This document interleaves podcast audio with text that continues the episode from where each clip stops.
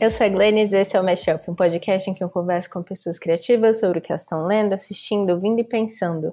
E no episódio de hoje eu conversei com a Hannah Luzia sobre o filme West Side Story, que foi traduzido para português do Brasil como Amor Sublime Amor, mas eu deixei o título original, vocês vão entender por quê ouvindo o programa. O episódio tem alguns spoilers, é, então se vocês se incomodam com isso, assista o filme antes de ouvir. É, e eu tenho um aviso para dar hoje é, foi o dia do sorteio da, da Zine, é, Berry, e eu vou anunciar agora a vencedora, que foi a Helen Pandolfi, que é apoiadora do podcast. Então é isso, Helen, é, vou entrar em contato com você para pegar seu endereço e tudo e mandar a, a Zine. E é isso. É, se vocês quiserem participar desses sorteios, eu conversei já com algumas pessoas que participaram do programa e elas vão gentilmente me dar algumas das obras delas para eu sortear. Então é isso. Estou animada. Então, se você quer apoiar o podcast, quer participar desses sorteios também de obras de pessoas que já participaram aqui, apoie a gente lá no PicPay. E hoje, na introdução, eu queria fazer um pedido para vocês, na verdade. Na descrição do, de todos os episódios tem as minhas redes sociais, redes sociais do Mashup, e tem o e-mail também. E aí eu tava pensando em fazer uma. No próximo episódio, fazer uma introdução meio coluna é, sentimental, como é, conselhos, assim. Então, se você quiser me contar alguma coisa ou perguntar alguma coisa do que tá rolando aí no seu coraçãozinho, é, me mandem e-mail lá, eu vou escolher um ou dois é, e-mails para falar aqui. Então, é isso. Fiquem com o programa agora.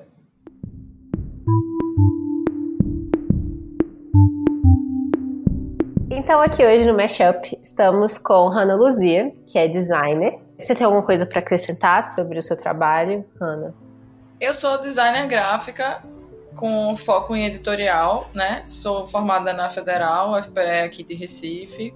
Tenho mestrado em. Não tem nada a ver com cinema. Minha, meu, meu TCC foi em cinema, de certa forma, uma transição entre cinema e design. Uma, uma interlocução entre design e cinema, que foi sobre Bergman, o que mostra que eu já tenho um certo interesse nessa área de fato, mas nunca. Mas a gente não tem mercado de trabalho muito bom aqui na, em Recife. Apesar que a gente tem uma cena de, de cinema recifense muito forte. Eu não, eu não posso até nem falar isso, né? Porque a gente tem uma cena de cinema. Estamos daí mostrando com Bacurau, por exemplo, que nós temos uma cena, mas é, eu nunca me interessei de fato em entrar na área de cinema como prática. Eu, minha relação com cinema é de observadora e apreciadora. Então, então meu trabalho é mais focado em design mesmo, gráfico, editorial, né? E mas eu amo cinema e eu sou fã de musical. Por isso que eu falei, quando você faz isso, Hannah, vamos escolhe uma obra para falar. Tem que ser um musical e tem que ser West Side Story, que pra mim é o melhor filme em todos os tempos. Essa é a minha opinião. Então, é o meu filme preferido. Ah, é maravilhoso, eu gosto muito também. E a gente acabou se conhecendo por conta dessa interseção do seu interesse por cinema e, e pelo seu trabalho em design, né? Porque a gente está trabalhando juntos agora no Verberenas. Que é de cinema. Que é de cinema, que é a, a, revista de cinema que eu co-criei, que eu sou editora, já desde 2015. E este ano a gente está com um projeto de sessões que vão ser online. E a Hanna fez toda a nossa identidade visual, nosso site, onde vão passar as sessões, toda a parte de redes sociais. Então, estamos aí nessa interseção do, do, do cinema e do design agora, trabalhando juntos. E você escolheu o West Side Story, Amor Sublime Amor, que é um filme de 1961.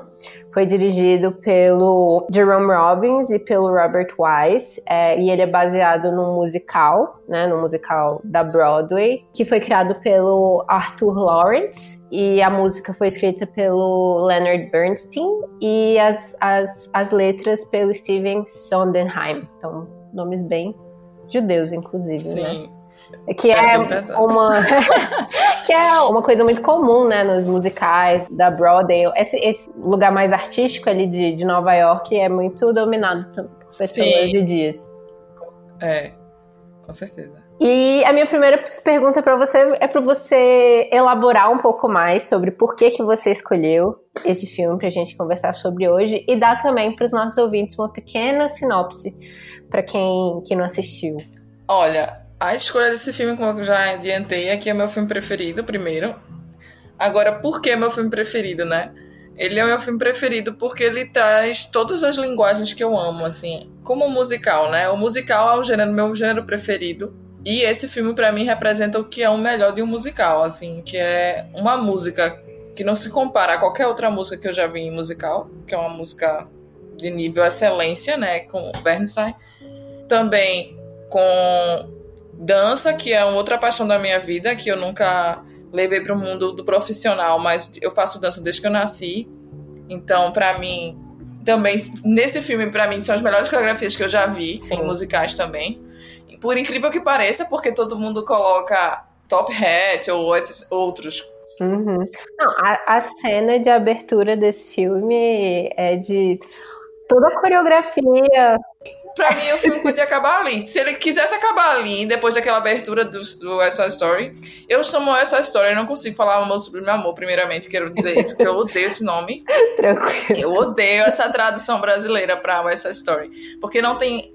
Isso mostra bastante a diferença do que eu penso sobre esse filme, assim. Tem gente que vai achar que é um filme sobre amor. Eu acho que é um filme sobre povos, assim. É sobre a união dos povos. É um amor que não é um amor romântico para mim. É um amor da questão da compaixão e de, de, de aceitar a diferença, sobre xenofobia. Então, é um filme que vai falar de gangue, que vai falar de gangues opostas de, de etnias diferentes, sobre essa coisa da liberdade dos Estados Unidos, de você ir para os Estados Unidos. E, e, que, e é um assunto super atual, né, Glennis? Porque a gente tá aí com esses problemas todos com os Estados Unidos, pós-Trump agora, graças a Deus. Então não é um assunto que parece ser ah, já ultrapassado. É um assunto atual até hoje. É, até hoje a gente fala disso. E é um filme que vai tratar disso no musical, que é uma coisa rara. Os musicais antes, é uma outra questão que eu acho relevante para trazer esse filme como exemplo, é que ele é um filme que antes dele os musicais não estavam tão preocupados em trazer questões dessa ordem. Então, para mim, Amor Sublime Amor não diz tudo sobre esse filme. Ele só, o amor, de fato, tem um amor romântico, mas ele é um pano de fundo, na minha concepção, para o principal. Não é o contrário. E o West Side Story é sobre West, que é essa coisa do Ocidente e dessa relação do, do pôr do sol também, que é uma coisa do filme muito importante, que o filme é todo com cores, assim, parece que o tempo todo é como se estivesse acontecendo de um dia para o outro, se eu me engano. E essa coisa do sol se pôr e as cores do filme todas no vermelho, no quente, as cores vermelho, amarelo e tal. Tem essa relação do ocidente e do sol se pôr, e, e também do oeste, não só como uma questão natural do sol se pôr, mas também de subúrbio. É, para explicar para os ouvintes, é, a tradução literal de West Side Story seria a história do lado oeste. E aí, aqui no caso, seria o lado oeste da cidade de Nova York, né? E aí se trata de um bairro de subúrbio nessa época, né? Porque hoje em dia é, Manhattan inteira é, é, toda gentrificada. Então, são duas gangues, né? Os Sharks e os Jets. Uma é branca e a outra é porto-riquenha. E ambas são, são de classe baixa. E aí tem todo esse pano de fundo sobre. Esse pano de fundo não, essa história principal, como você mesmo falou, sobre é, essas relações de, de, de raça e de, e, e de classe e de, e de gênero. E aí o amor ele entra só no fato de que um homem do Jet se apaixona por uma, uma mulher do Sharks. Então essa é a questão onde entra o plot, né? É a, o amor impossível de gangues opostas, bem shakespeariano, que você pode falar um pouco mais também. E é isso, eu, eu não acho que seja um filme romântico, eu acho que é um filme que o amor é maior, é uma coisa maior, tanto que vai falar de, também do amor entre eles, né? O como eles poderiam se unir, não se unem, a questões, outras questões que eu acho de amor. Sim, tem também a questão eu acho a polícia muito interessante também, como ela é retratada nesse filme. E como tem ali tanto uma opressão que vem desse lugar de, esses serem todos meninos pobres, e também como existe uma certa proteção dos meninos brancos em relação aos meninos porto-riquenhos. Por mais que o policial seja de origem latina. Ainda tem essa. O policial ele não é branco. E isso aqui é uma grande questão também, eu acho. Que re reflete muita coisa que a gente vive hoje também. Que é o, o, a gente tem uma polícia que ela é de classe baixa e ela, ela continua, é a mesma é a mesma história, né? Sim. É. Em vez de dela olhar para si, ela quer ser o, o, rico, ela quer ser o branco, ela não quer se igualar com a sua própria classe, ela quer ascender na polícia. Muita gente, assim. Então é uma coisa contraditória também do filme. O filme deixa isso bem claro. Agora, outra coisa que eu podia falar sobre mais pessoal é porque eu tenho uma ascendência, digamos assim, artística. Minha família é toda de artista.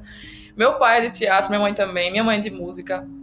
Minha mãe, e aí é uma, um caso, uma curiosidade mesmo que eu vou trazer, que quando minha mãe estava grávida de mim, e eu não sabia disso, eu só fui saber isso bem depois. Minha mãe estava vendo essa story quase todo dia, quando ela estava grávida de mim.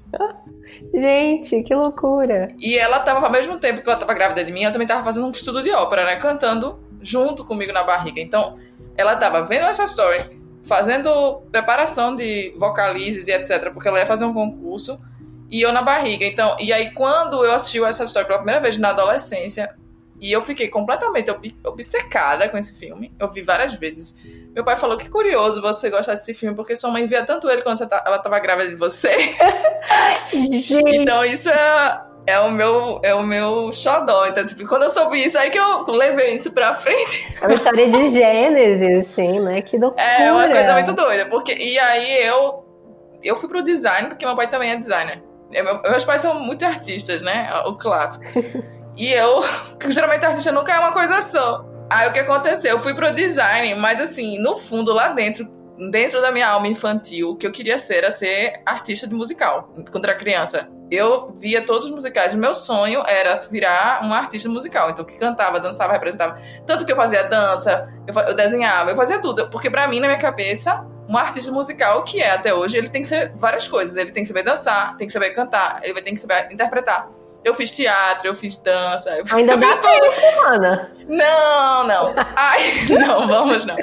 Mas assim, eu fiquei com isso. Uma, uma, eu acho que é um, é um, sonho infantil, sabe? Eu tinha um negócio assim, era lugar onde me realizava, assim, assistir musicais era assim, ir pro outro mundo, assim. Então, Ré, Novice Rebelde, meu Deus, quando eu vi Novice Rebelde, que por acaso Novice Rebelde também é dirigida pelo mesmo diretor de West Story, né? O Robert Wise.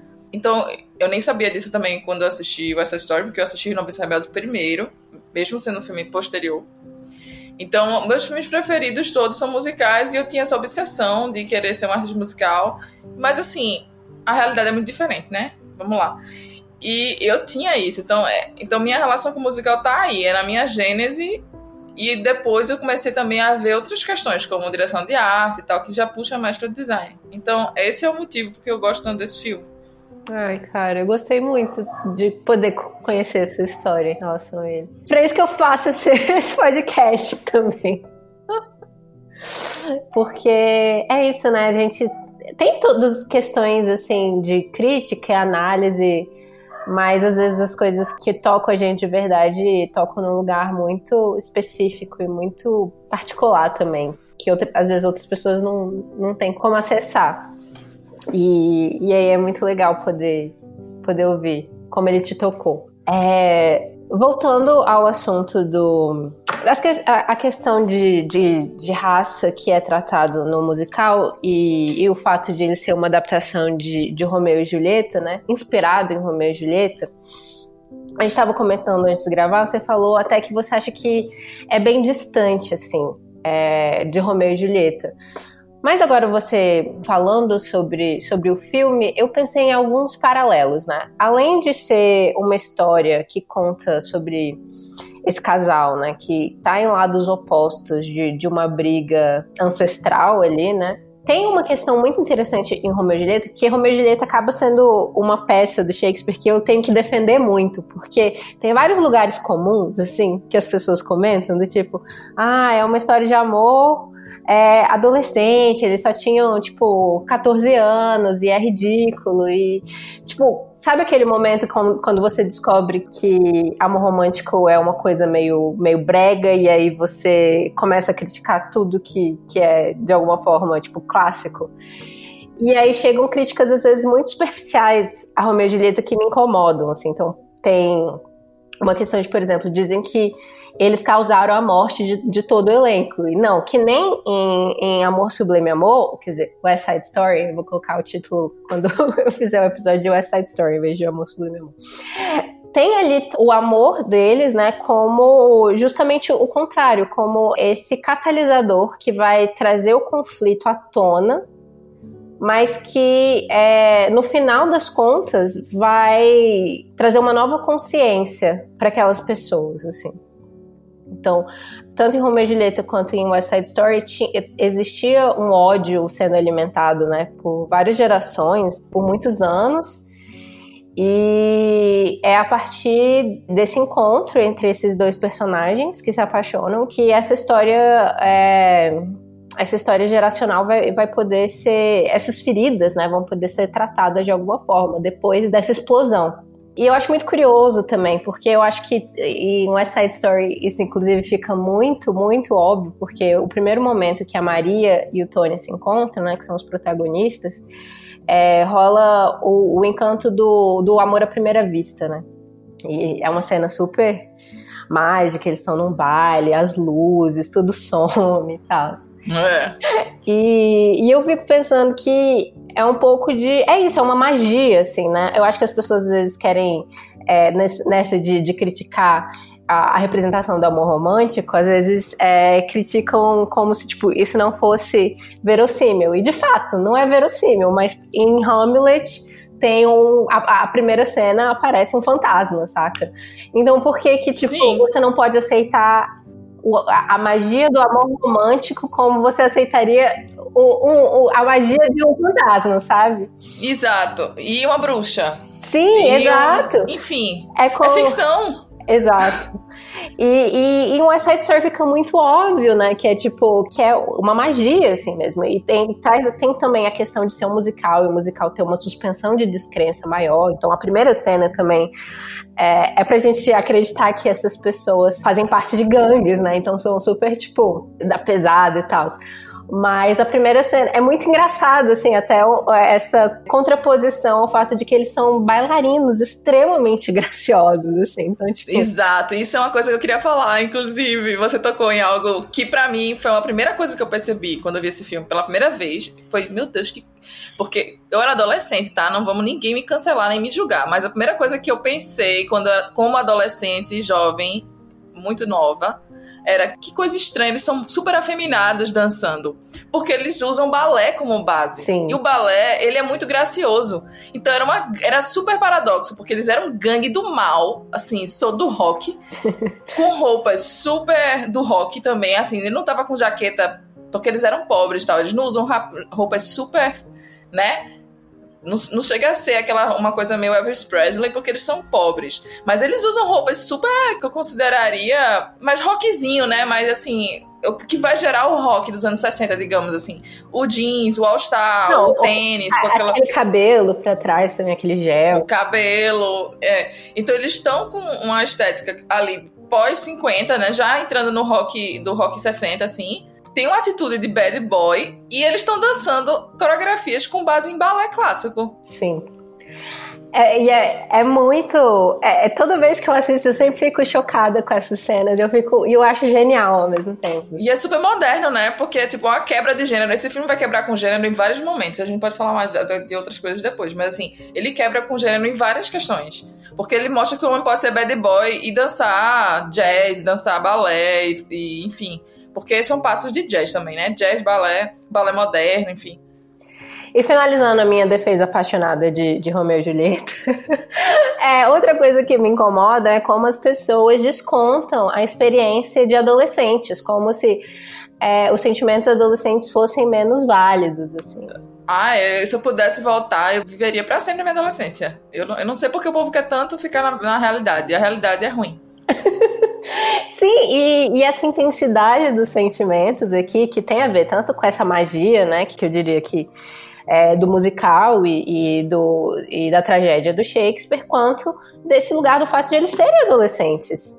E tem outra coisa muito interessante em Romeu e Julieta também, que eu gosto de trazer, é que muita gente traz o fato de que o Romeu, no início da história, ele tá apaixonado por outra pessoa, né? A Rosalinda. E aí criticam muito como se ele fosse um boy lixo que se apaixonaria por qualquer pessoa e só tem aquela intensidade porque ele é um adolescente. Mas eu quero apontar que é, uma das formas que o, que o Shakespeare escreveu a peça, que é muito interessante, é que no começo, quando o Romeu fala da Rosalinda, ele usa versos muito mais pobres. Então, o Shakespeare ele, ele muda a linguagem do Romeu das cenas do início para o momento em que ele conhece a Julieta. Então tem uma diferença ali de elevação da linguagem para mostrar que aquele é um amor verdadeiro. Você acha que no filme isso acontece também? É porque ele não menciona outra pessoa, né? Não, eu não lembro agora se tem outra pessoa, mas é, eu lembro que tem na hora do baile fica uma menina querendo, não sei, eu posso estar misturando os filmes, né? Mas eu acho que até aqui ele não tinha. É, porque a primeira cena, né, do, que é das gangues, ele não tava com as gangues. Que é que nem Romeu e Julieta. Também tem uma cena que eles se confrontam e o Romeu não tá lá. E eles ficam tipo, cadê Romeu? Cadê Romeu? E aí o Romeu tá. Ah, ele tá sofrendo lá, passou a noite em claro, pensando na outra, na, na, na mulher lá que ele tá apaixonado. E aí depois eles vão pra festa. E aqui eu acho que ele tá trabalhando, né? Ele não pode porque ele tá trabalhando. Aí tem toda essa questão de que ele tá amadurecendo de alguma forma, saindo desse lugar. O filme tá sempre pontuando essa diferença social, assim, eu acho. Ele tá trabalhando. É... então, eu acho que essa é a grande diferença entre. Ele realmente é livremente inspirado em Romeu e Julieta, mas assim, eu acho que porque em Romeu e Julieta existe essa questão da família, tem uma, uma visão até mais clássica, neoclássica e romântica, sobre essa coisa das famílias brigadas, que isso existe há milhões de anos, isso independente de questões sociais. São questões mais pessoais do que sociais. É, eu ia trazer justamente essa questão, que não tem nem. Assim, se você pegar a peça e ler com minúcia, assim, tem algumas diferenças entre as famílias, né? Tipo, sei lá, quem, quem tá, é mais próximo do rei e tal. Mas, no geral, a, a, ideia é que as duas famílias fossem da mesma classe, assim. Então, as diferenças eram quase tipo por motivos que as pessoas nem lembram, elas nem sabem mais por que elas estão brigando. E essa Story é uma questão racial barra étnica, entendeu? Que é um fator que é um fator social gritante, assim. Que não faz sentido. Não faz sentido, assim como não faria sentido sobre a, a briga das famílias, né? Mas é uma questão social, a gente não pode esquecer que isso é. E aquela cena, tem uma cena, né? Que é uma das melhores cenas, que eu acho que é a cena mais socialmente falando, assim, problematizadora que o filme vai embarcar aqui um musical também. Eu nunca tinha visto algo desse tipo, para mim foi chocante. Que é o Officer Cup. Officer Cup. Ai, não sei falar direito. É uma música em que eles ficam brincando entre eles. Eles fingem que eles são o policial. E eles ficam dizendo que, que eles não têm futuro. E aí eles ficam falando o porquê. E aí cada pessoa ele leva ele pra, pra juiz. Ela diz: ele não tem jeito, tem que ir pra prisão. Aí a prisão diz: não, ele não tem jeito, ele vai para o sanatório, ele é doido. Aí ele sai mandando. Em outras palavras, o problema deles é social. Então eles não têm o que fazer com eles, assim, eles estão acabados. E aí eu acho muito massa essa cena, porque são questões que eu nunca tinha visto em musicais, assim, que é trazer uma questão insolúvel sobre um problema social, sobre gangue. Então, essa cena para mim e a música é muito boa também, né? E aí no final termina que tipo, eles até falam crap you para não dizer fuck you, eles falam crap you com com o policial que diz assim, a gente não tem jeito mesmo e é culpa toda de vocês. Então, não me enche o saco. Então, é, tem, o filme tem uma postura de punk, né? Também. Assim, o que vai levar pro punk dos 70, mas assim, que ainda tá nos 60. Então é uma, é uma mistura. Tem essa. É, o filme o tempo todo ele tá mostrando algo que vai chegar. Todas as questões sociais dos Estados Unidos dos anos 60, as questões sociais mundiais dos anos 70 e outras questões que vão vir depois. O filme é muito moderno nesse aspecto, porque ele traz é, todo, todo o aparato de problemas sociais que vão começar. Ele tá, tá justamente naquela virada de 50 para 60, em que todo mundo vai dar uma pirada e que o mundo vai, se, vai mudar. E aí, e é isso que eu acho foda, porque é um filme musical e que tá, tá fazendo uma previsão, né? Então isso eu acho muito bom.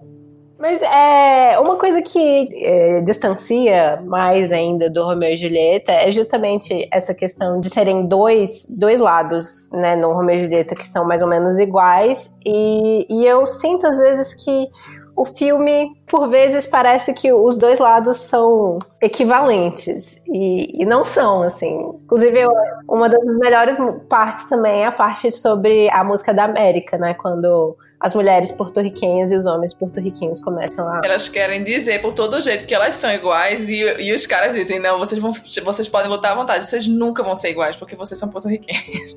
Sim. É a, é, a, é a, missão, é a lição da música, né? Elas, a gente aqui pode fazer o que a gente quer, a gente pode comprar o que a gente quiser. Ele, é, mas vocês ainda são porto-riquenhos. É o tempo todo, é isso. Eu acho isso incrível também. Sim. E tem a cena, né, mais pra frente, que é parte ali do, do clímax do filme, né? Quando a personagem da Rita Moreno se eleva de A alguma... cunhada de Maria, a cunhada de Maria, ela namora com o irmão de Maria. Que foi assassinado pelo namorado da Maria, e Maria tá tão é, desesperada, querendo proteger o Tony, e a Rita Moreno concorda em ir ajudar o Tony. E mesmo ela sendo essa pessoa maior, mais elevada, ela é quase estuprada pelos meninos brancos. Sim. Eu tenho uma curiosidade pra essa cena. Que eu sou tão obcecada com esse filme que eu fui ver making off a vida toda eu é vendo Nick Melfa, não sei o que, não sei o que, Tu sabia, não sei se você sabe, que ela, quando ela chora nessa cena, ela chora de verdade, a Rita Moreno. Nossa, mas é muito forte. Mas tu sabia por quê? Não, o quê? Porque ela foi estuprada. E aí, nessa cena, não. ou ela foi estuprada ou ela teve um sofrimento tentativa de estupro. Quando ela... Não, ela foi estuprada, parece. E aí, quando isso aconteceu na cena, o diretor manteve a cena porque ficou tão realista, porque de fato ela chorou porque ela teve um gatilho ali na hora. Uhum. E aí, na cena, o, os, os, os Jets que estavam tentando estuprar ela, eles pararam pra, pra abraçar ela e tal no meio do filme, assim. Foi uma loucura. Porque ela misturou ficção com realidade e de repente os malvados viraram bonzinhos e ficou uma coisa bem confusa. Isso é uma curiosidade do filme também. Sim, Ai, continue, não. desculpa. Não, e é isso, eu acho que o filme às vezes é um pouco bonzinho demais com os brancos, como se as questões deles fossem equivalentes às dos porto-riquenhos, mas no, nos momentos chave do filme a gente vê que a raça e, e gênero tem também um, uma parte importante aí nessa equação. E eu acho que, que é uma coisa muito atual que a gente está vendo também, né? Porque toda essa questão do Trump e dos é, nacionalistas brancos, supremacistas brancos nos Estados Unidos, e muitos deles são de, de classe baixa, né? E vem de um lugar do tipo, eles se sentem muito abandonados pelo sistema e ao mesmo tempo eles ainda têm que se sentir superiores a algum grupo, e é muito fácil colocar pessoas latinas, pessoas negras, outra, outras minorias nesse lugar de, de vilão, assim, que causa todo esse sofrimento. Então, eles estão tirando os nossos empregos, eles estão chegando nos Estados Unidos e tirando nossa riqueza. Eu acho que o, o filme é bem presciente nesse sentido. Ele realmente traz algumas questões que, que ainda não estavam tão óbvias, eu acho, para o mainstream. E 1961, né? Isso é assustador. Assim, como isso é atual, né? Não mudou nada. É. E sobre a questão de, do estupro, a Natalie Wood, né, que é a, a atriz que faz a Maria, ela também foi estuprada. E olha que doido, né? As duas personagens mais importantes do filme, as duas atrizes foram estupradas. Então, 100% aí de aproveitamento. É, é, é bem complicado. É, eu não sei qual, quais foram as circunstâncias da tentativa ou do estupro da Rita Moreno, mas a Natalie Wood foi, foi estuprada por um homem muito poderoso da indústria cinematográfica, né? Tem uma entrevista dela em que ela fala que teve o ano que ela foi indicada ao Oscar, ou o ano que ela estava no, no Oscar e ela estava numa mesa. E ela fala que ah, teve em tal ano eu estava na mesa com o meu estuprador. Tá? E aí as pessoas pesquisam, né? E, e grandes chances de que o estuprador dela tenha sido o Kirk Douglas. E aí é isso, tudo uma questão, né? Ela era adolescente na época, ele era um homem muito mais poderoso e ela nunca pôde fazer nenhum tipo de acusação, porque ela queria sobreviver dentro, ela queria ser uma atriz, e ela se tornou uma atriz muito famosa eventualmente, né? Mas ela teve que não denunciar para poder ter uma chance, né, de ter essa carreira. E o que você acha sobre Natalie Wood como Maria nesse filme? É, é uma questão que a gente entrar, né, sobre o fato de que apesar de o filme trazer questões sociais, ele ainda tem muitas falhas, né, nesse sentido, porque ele traz essa disputa entre os, os porto-riquenhos e os brancos, sendo que Maria é interpretada por Natalie Wood, que era uma atriz branca judia. Rita Moreno era a única latina do, do cast principal, do elenco principal. O, o namorado dela, o irmão da Maria, também era branco e usaram né, a maquiagem. Você que me contou essa história, inclusive. Foi, eles usaram maquiagem. Eles usaram maquiagem em vários, em vários personagens pra escurecer a pele e tal. Então rola um brown facing pesado. É, rolou. E no caso de Rita, ela teve que usar maquiagem para escurecer a pele dela também, para poder equalizar com os outros que fizeram. Então foi muito tudo muito bizarro. Porque volta até para uma questão de design, assim, né? Tipo, tem um tom de pele ali. Exato. Comum. Exato. Isso tudo é production design, né? Tudo isso está dentro do production design, não. Isso aí, no caso, entra na, na, na, na equipe de departamento de arte, mas na parte de maquiagem eles tem que estar tudo alinhado. E aí, nesse caso, o alinhamento é esse. Vamos botar todo mundo com o mesmo tom de base. Bora. mesmo marrom, todos vocês. Mesmo. É, e por isso, muitas cenas chegam a ser meio. Você percebe Sim. Que, tá, que tá forçado a, o tom da pele. Que aquilo nem bronzeamento artificial rolaria, aquilo ali. Você vê que tá exagerado, assim. E a Natalie Wood, ela tem um sotaque, né? Que ela tá forçando ali, um sotaque latino. É, bem novela da Globo, assim, né? Sim. Nordestino, é. só que versão. Sim. Ó, oh, tia vice, ó, oh, vice. Pois é, ela tá bem. Mas. Tru, tru, ela faz um negócio assim, tru. É. é bem constrangedor. Não, ela falando em espanhol algumas vezes também é meio constrangedor.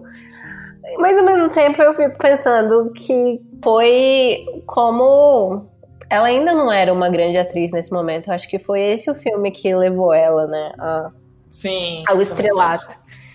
E eu fico pensando quanto você tem escolhas nesse caso, né? E o quanto você tinha também essa discussão na época.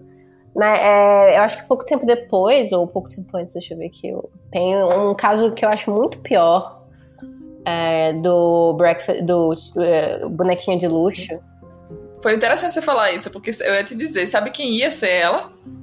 Audrey. Não acredito. É no mesmo ano. Ima Deve ter sido por isso que Audrey não fez. Audrey foi convidada para fazer esse filme, para ser Maria. Agora, poderia ser pior. Porque imagina Audrey Hepburn como Maria.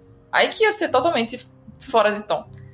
Ela recusou porque ela tava grávida do filho dela. Aí ficou Natalie Wood. ia ser pior. Eu acho que ia ser pior. Em Bonequinha de Luxo, tem um personagem que é um, um vizinho da, da, da Holly, né? Que é a Audrey Hepburn, que é um, um, asiático chato que fica reclamando o tempo inteiro da, das festas Sim, que ela dá. Sim, é Ele verdade. não é asiático de verdade. Eles, tipo, puxa, puxaram, puxaram os olhos dele. É, ele usa um, um sotaque horroroso para fazer. E vários, várias, vários estereótipos ali. Então, tipo assim. E é uma coisa que pouquíssima gente fala até hoje, assim. Aqui eu sinto que pelo menos é, é, em West Side Story vem de um lugar mais benevolente, assim, porque a gente, a gente, é pra gente simpatizar com ela, né? Eu acho que. É, é, é assim, né? De, de, de, boas intenções o inferno tá cheio. Mas eu acho que, que, Ai, eu não quero passar pano, mas ao mesmo tempo é o começo dos anos 60, né? Eu vou passar sim. Eu passo pano desse filme. E ainda por cima eu quero dizer que esse filme ganhou 10 Oscars. Foi a primeira vez que um filme, independente de ser musical ou não, depois dele só ganharam filmes muito recentes, tipo Titanic, tipo Os Seus Anéis, que eles, cada um deles tem 11 Oscars. Menina, Titanic tem quase 30 anos agora. pois é, tipo, então ele foi um, ele foi um um bom, uma bomba na época. Se ele já acha, eu já acho ele uma bomba hoje, porque eu acho muito filme hoje tá muito abaixo dele. Ele para mim ele é não, não, não perde muito, sabe, para os filmes atuais. Eu acho que isso é um, um clássico. Então, tipo, ele ganhou 10 Oscars nos anos 60 e depois só foi ganhar um Oscar lá, tipo, pra cá, nos anos 90 pra cá. Que na verdade o maior recorde foi 11. Então eles foram 10 nos anos 60. Então isso prova o quão eu sei que eu tô usando o Oscar como parâmetro, existem outros prêmios, tudo bem. Eu tô usando o Oscar porque não tem como fugir disso, né? Tem, não tem como é, negar. É, é, um contexto muito, muito Hollywood, né? Falar de musicais. É, não tem como não falar de Oscar. Então, enfim. Eles ganharam 10 Oscars no, numa época que não se ganhava nem, sei lá. E ainda com um. Que por mais que a gente tenha pessoas brancas, exemplo, é, temos latinos e Rita Moreno ganhou o Oscar. Tipo, isso pra época já era o máximo, né? Então, é tão importante o que aconteceu com eles como aconteceu agora com, com Parasita, assim. É um diferencial do ponto de vista de premiação.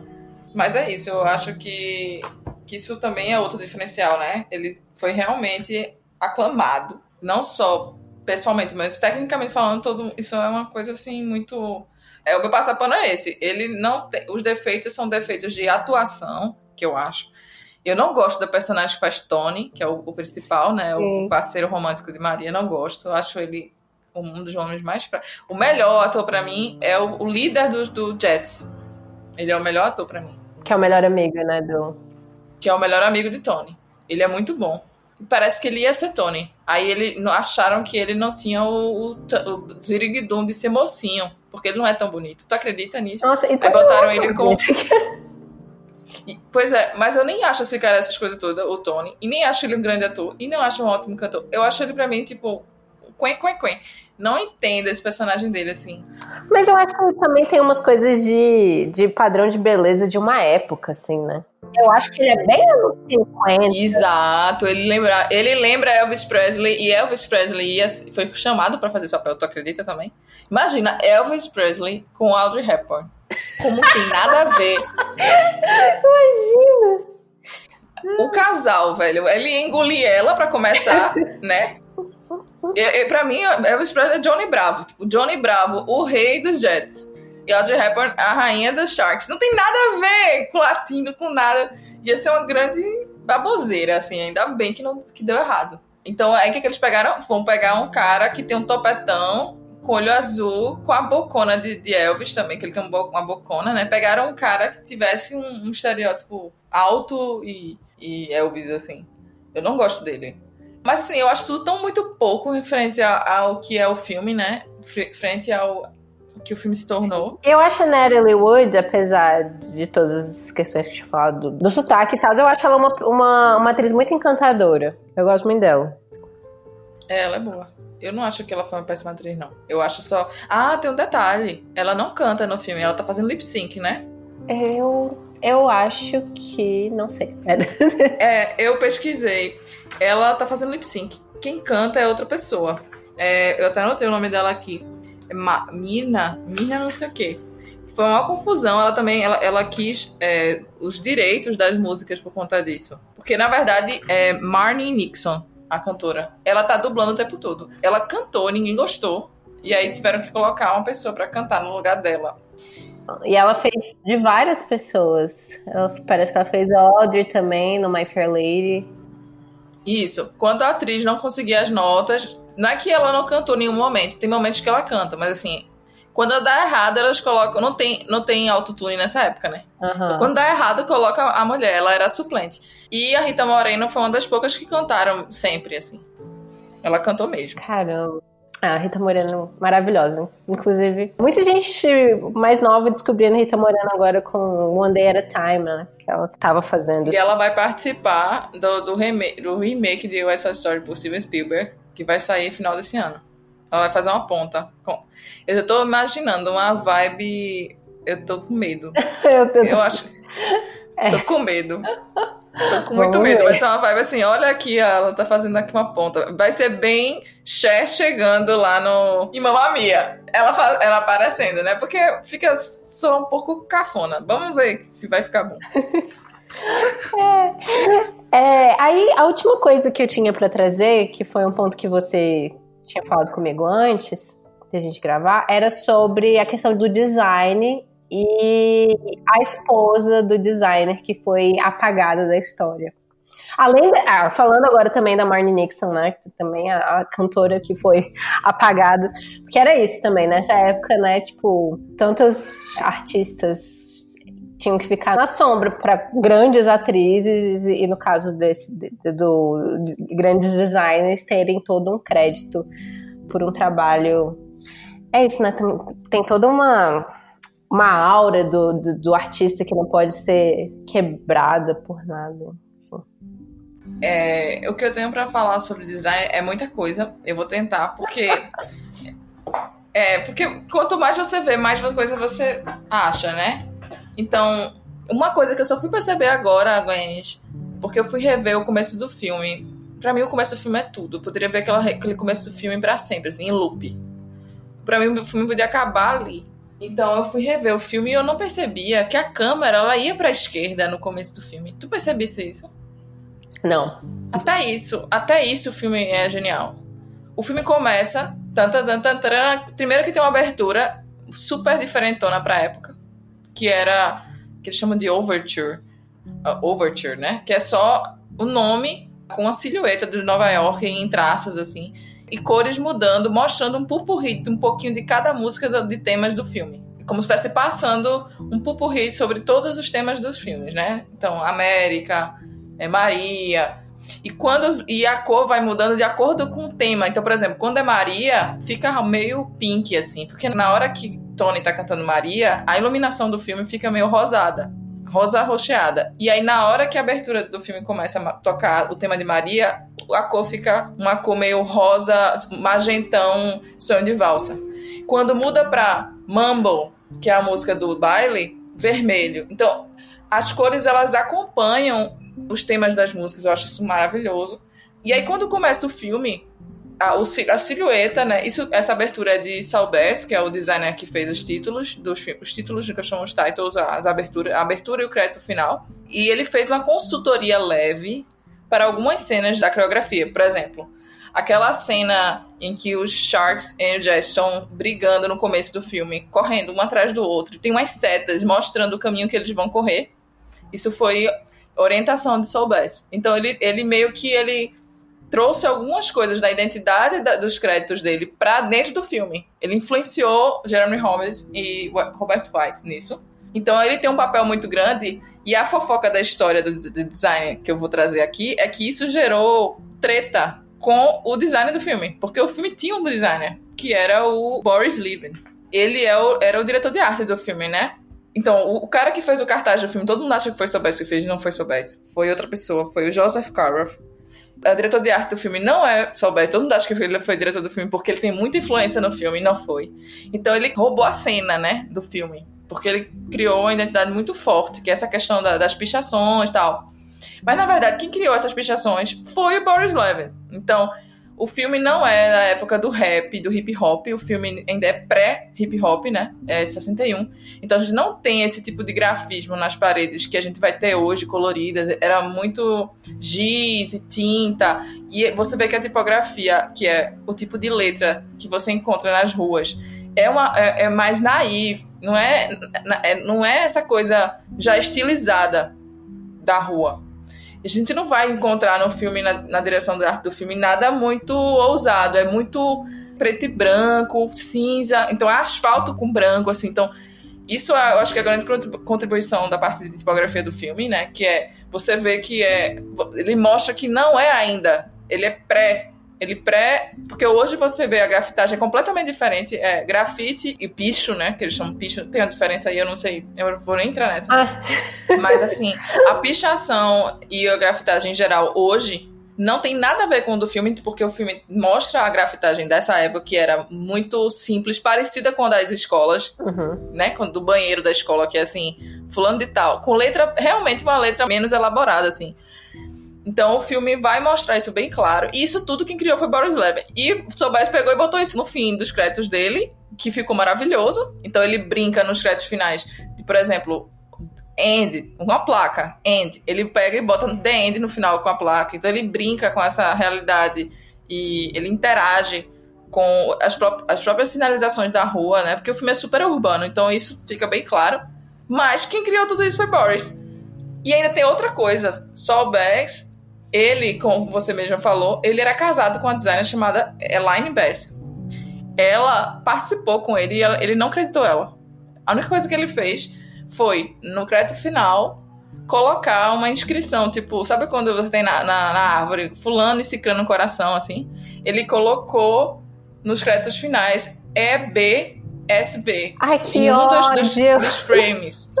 E, Tipo, como, fosse, como se fosse uma mensagem subliminar que ela estava envolvida no projeto. Mas cadê porque, que ele acreditou ela? Porque é tão romântico, tipo assim. Ai, que ódio! Não é romântico, mas ele não colocou o coração, não. Que fique claro. Ele só colocou as iniciais deles. Eu tenho até esse frame. Ai, que... mas, mas, mas me dá muita raiva isso. Porque, tipo. E aí, a, as pessoas só descobriram que ela participou. E ela não era apenas uma, uma esposa ajudando o marido. Ela era uma designer gráfica. E ela trabalhou com ele. Ai, em vários filmes, não só esse.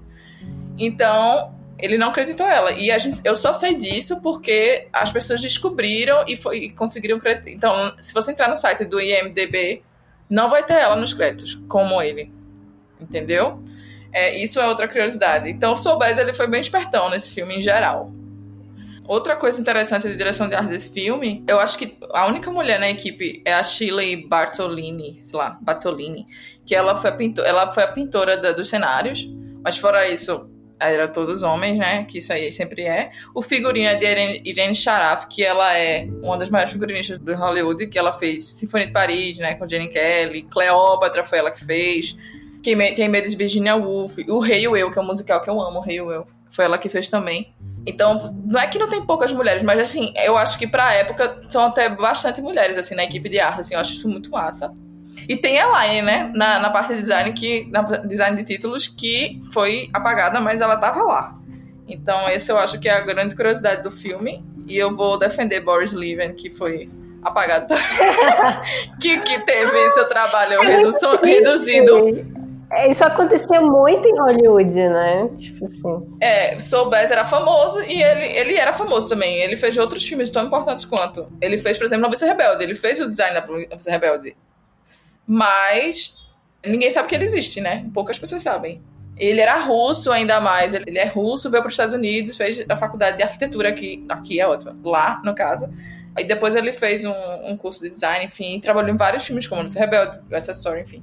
Ah, sim, outra questão das cores do filme, né? Do que eu já falei, do quente, que são as cores quentes. Eu acho interessante que eles, eles colocam eles no mesmo patamar. Eles não colocaram os jets amarelo, porque jet, a cor dos jets fica bem claro que é amarelo, e a cor dos, dos sharks é o vermelho.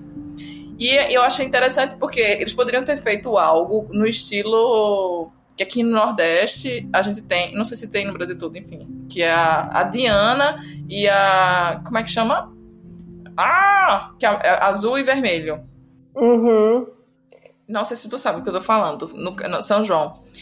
É, mas assim, essas, eles não colocaram cores opostas. Como se eles foram. Eles colocaram Jesse amarelo e o Shaq vermelho, que são cores análogas, né? Pra dizer assim, vocês são farinha do mesmo saco. Eu acho isso bem legal também. É, por mais que eles não sejam, né? E o filme todo é com essas cores, né? Enfim. É bem quente, né? É bem quente. Eu poderia passar muito tempo falando sobre a direção de arte, né? Porque eu, toda hora que eu olho, Sim, como eu comecei a falar e não terminei. O filme começa indo pra esquerda. Então começa com a ilha de Manhattan. Indo pra oeste. Vai entrando pra esquerda. A câmera só vai pra esquerda todo momento, até chegar nos meninos no, no pátio do basquete. Então é como se fosse assim, West Side Story. Literalmente. Aí a, a, a câmera vai tu, tu, tu, tu, tu, tu, pra dentro. E vai mudando, né? Você vê prédios chiques, eles vão ficando mais subúrbio, subúrbio, subúrbio. Acho isso bem legal no começo do filme que isso provavelmente foi um pensamento, talvez, do Boris com os, os cineastas, né? E eu poderia passar mais tempo ainda falando sobre a coreografia, dança e tal, mas eu nem sou da área, mas eu sou apaixonado e faço dança. Mas o que eu posso falar sobre a dança e a música é que tem muita informação de rock, né? Rock, jazz e do, de ritmos latinos nas coreografias e nas músicas. E eu acho que é isso que faz o filme ficar babado, assim. Porque é muito rico demais. E é muito moderno para época. funciona, que... né? Eles, eles misturam todas essas coisas de um jeito muito muito orgânico, assim. É isso. Ah, sim, a curiosidade que eu queria trazer também, eu falo demais. Mas eu não podia terminar esse podcast sem falar sobre, sobre quem foi influenciado por esse filme, né? Michael Jackson, Madonna. Não sei se você lembra, mas Michael Jackson tem uma, o clipe Bad, uhum. é basicamente basicamente uma chupação daquele da cena da música cool que eles estão dentro do estacionamento dançando feito doido que é uma cena uma das cenas mais difíceis de se gravar na minha concepção porque aquele teto é super baixo e eles tiveram que fazer aquela dança super difícil dos Jets dançando cool e Madonna, o clipe Sorry, tem uma cena que é muita imitação, mas, eu, mas ela vai dizer que é influência. Que é quando eles vão lutar, uma luta de dança. Dentro de uma, uma cerquinha, igual que eles, eles lutam no, no, na luta principal. Uhum. Que é um cercado de arame. E eles estão lutando, as mulheres contra os homens, com coreografias de dança igual que eles fazem no filme. Tipo, Sorry, totalmente expansão. E é isso. Eu não tenho mais. Eu poderia ficar. Eu, eu sempre vejo influência de West Side Story na cultura pop hoje em dia, assim. Não, foi um, um reset cultural total na época. Na, não só na época, né? Tipo, que influenciou desde então bastante coisa. Ah, muito massa. Muito obrigada, Ana. É, eu tenho duas perguntas para fazer para você pra gente finalizar o podcast. A primeira é o que, que você tá lendo, ou ouvindo, ou assistindo agora que você quer compartilhar?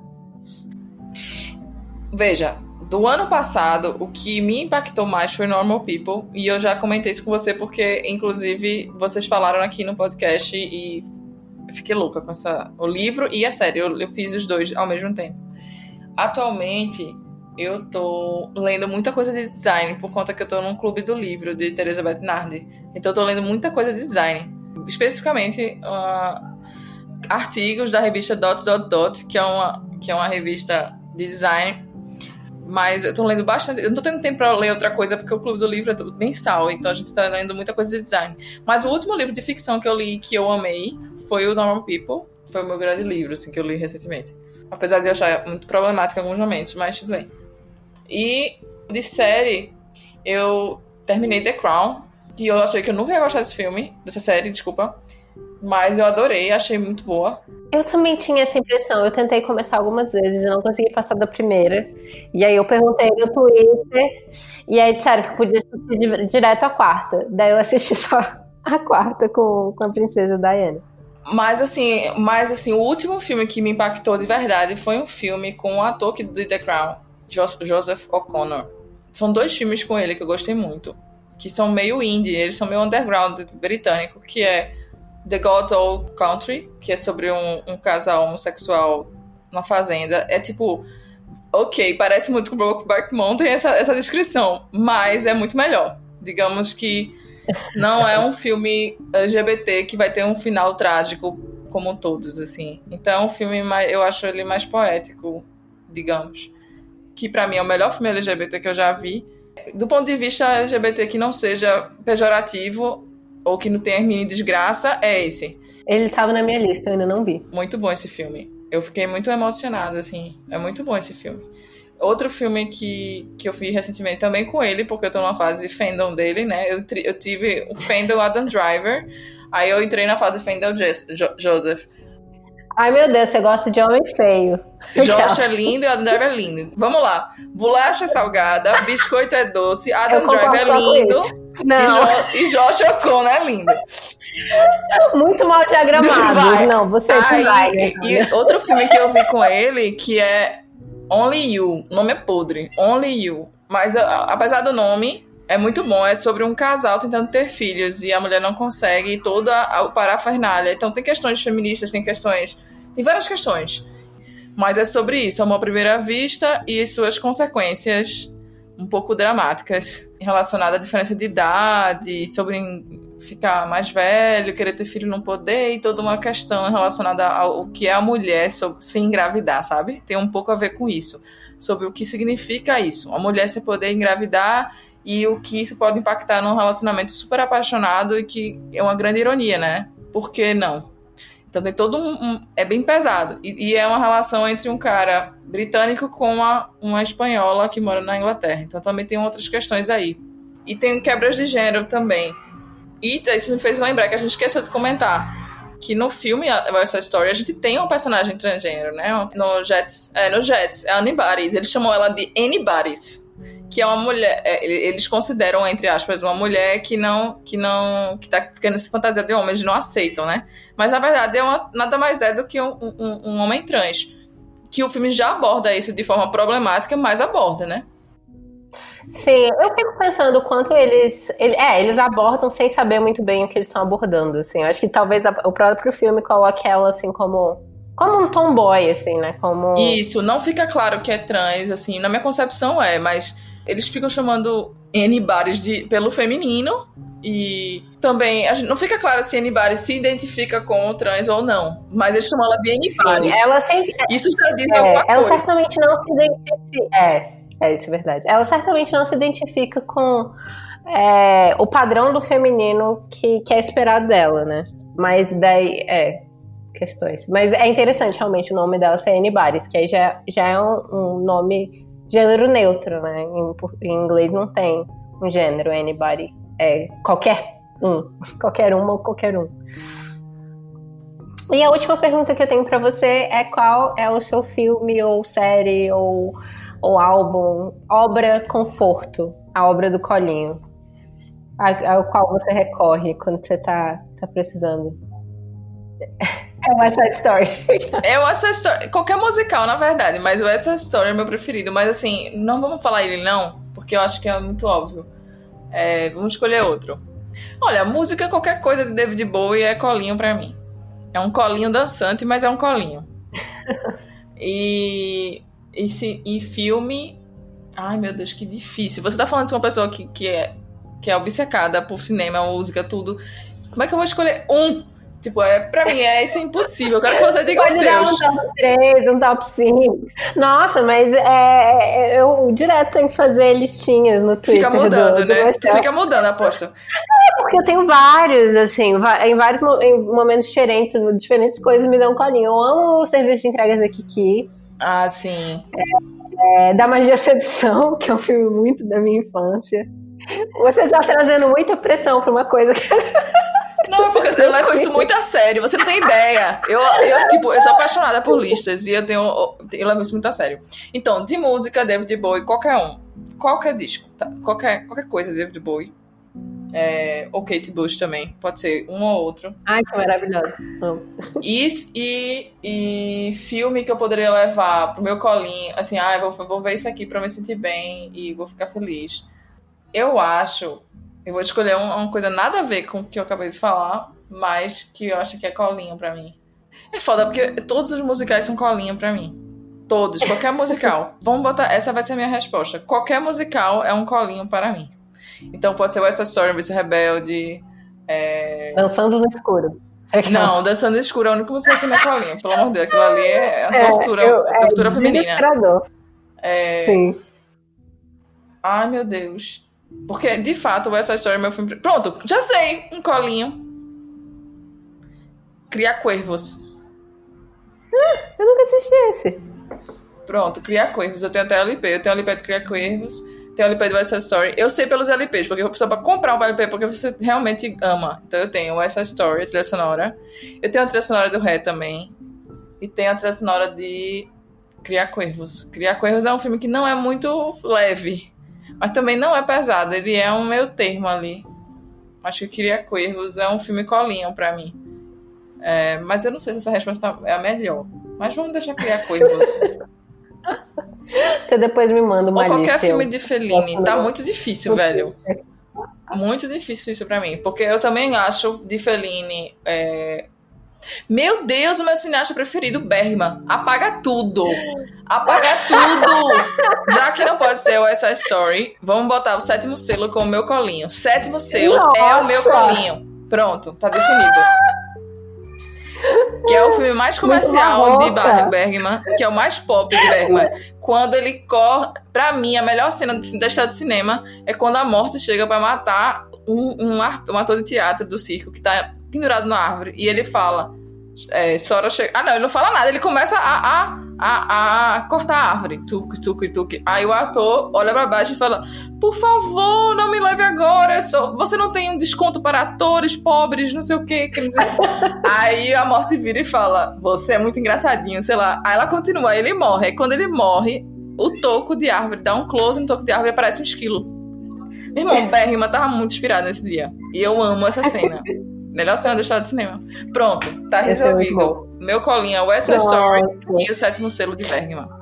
Você não vai ficar o resto do dia pensando nisso. Não, não, tá resolvido. Bergman, sétimo selo. É o meu colinho de Bergman. É o meu colinho da história do cinema. Pronto. Com essa story. Olha que mulher, mais nada a ver, né? O essa story com Bergman, mas eu sou assim. Maravilhosa. Então é isso. Você quer deixar onde as pessoas te encontram nas redes sociais, onde elas podem encontrar o seu trabalho também? Eu tô em vários lugares, mas eu acho que o melhor lugar pra me encontrar de uma forma matriz pro resto é o Instagram mesmo, que é arroba Hana com um N só. H-A-N-A. Hana Luzia no Instagram. Eu deixo lá meus trabalhos e tal. E também tem o meu site lá no link pra quem quiser ver outras coisas. Sim. E eu vou colocar os links aqui na descrição também do episódio. Então foi isso. Muito obrigada, Hanna. Adorei a conversa. Glennis.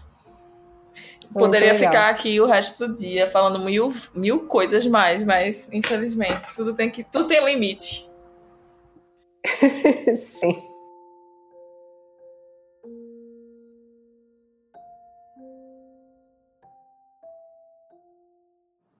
O Mashup foi criado e é produzido por mim, Glennis Cardoso, editado pelo Ícaro Souza, e as músicas são do Poddington Bear e In Love with the Ghost. Vocês podem encontrar o Mashup no Instagram em mesh.up e no Twitter com mesh underline up, e a gente também tá no Facebook, procurem lá, Mashup, e eu também estou disponível em todas as redes sociais se vocês quiserem vir conversar. Eu sou Glennis AV, tanto no Twitter quanto no Instagram.